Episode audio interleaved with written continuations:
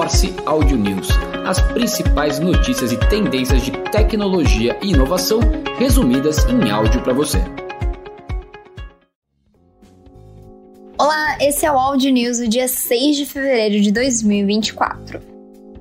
O Apple Vision Pro chega aos Estados Unidos e primeiras impressões destacam integração ao ecossistema Apple e aplicação para o trabalho. Estima-se que tenham sido vendidas aproximadamente 200 mil unidades. A integração eficiente com o ecossistema da Apple é destacada como uma vantagem significativa, facilitando a conexão com aplicativos de trabalho como o Zoom e Microsoft Teams.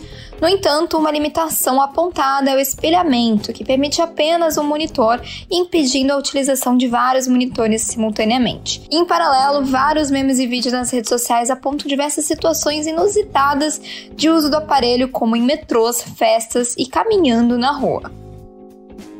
Em janeiro, a Nvidia experimentou um aumento recorde no valor de mercado, alcançando cerca de 1,52 trilhão de dólares, um aumento sem precedentes de 296,52 bilhões de dólares. O resultado foi impulsionado pelo otimismo em torno dos avanços da empresa em inteligência artificial, projeções positivas de analistas e o anúncio de novos produtos, incluindo processadores gráficos para desktops e avanços em componentes de software relacionados à inteligência artificial.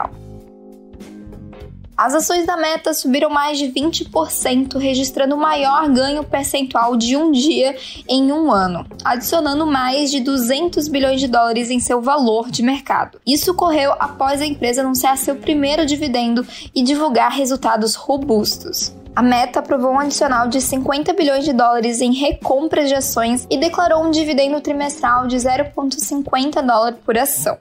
Essa estratégia foi elogiada como uma jogada brilhante e a empresa é a primeira de sua geração de gigantes da internet a pagar dividendos. Agora, o Chromecast do Google TV tem um novo formato de anúncio um anúncio de reprodução automática em tela inteira para qualquer tipo de produto, que substitui o espaço antes utilizado apenas para recomendações de conteúdo digital. Agora será permitida a comercialização e divulgação de campanhas de marcas dentro da própria plataforma. Diversas plataformas de conteúdo para TV, como a Amazon e a Netflix, já começaram a incluir anúncios em suas experiências como parte de suas ofertas.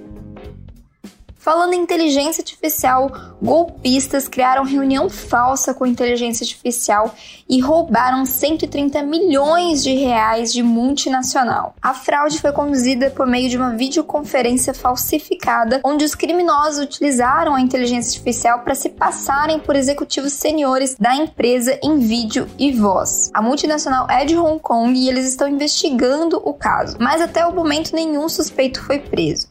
A identidade da empresa também não foi divulgada e os golpistas focaram em enganar um funcionário do departamento financeiro, fazendo-se passar pelo diretor financeiro da empresa com o uso de deepfake a Meta planeja lançar uma nova versão de seu chip personalizado em seus data centers ainda este ano. Este chip, sendo a segunda geração de uma linha anunciada no ano passado, visa reduzir a dependência da Meta dos chips da Nvidia, que é líder de mercado, e também controlar os custos associados à execução de cargas de trabalho de inteligência artificial. Essa implantação bem sucedida do chip próprio poderia potencialmente resultar em economias significativas em custos anuais de energia e bilhões na compra de chips.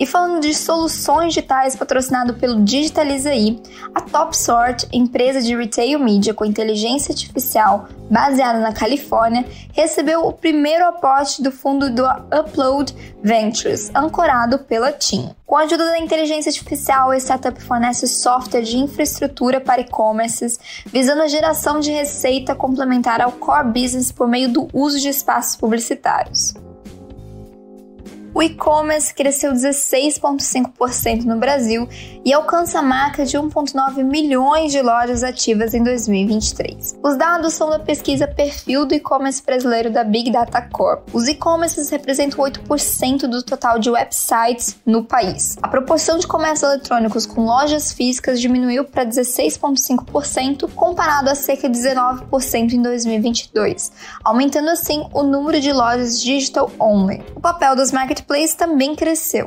A presença de e-commerces em ao menos um marketplace cresceu 61%, alcançando 23,8% o número de e-commerces. Em relação aos M&As, a Dimensa Joint Venture da TOTUS com a B3 retomou as suas atividades de fusões e aquisições ao adquirir a Quiver, empresa de software voltada ao setor de seguros, por 115 milhões de reais. A TOTUS anunciou a aquisição, destacando que fortalecerá a oferta de produtos e serviços da Dimensa, permitindo a expansão para o novo mercado potencial.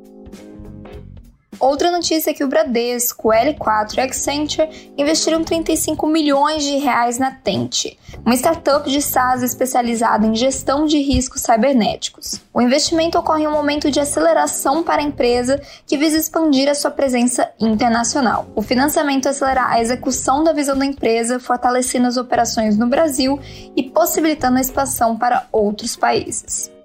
Curtiu o Morse Audio News de hoje? Então compartilhe com os colegas e até a próxima quinta-feira. Morse Audio News. As principais notícias e tendências de tecnologia e inovação resumidas em áudio para você.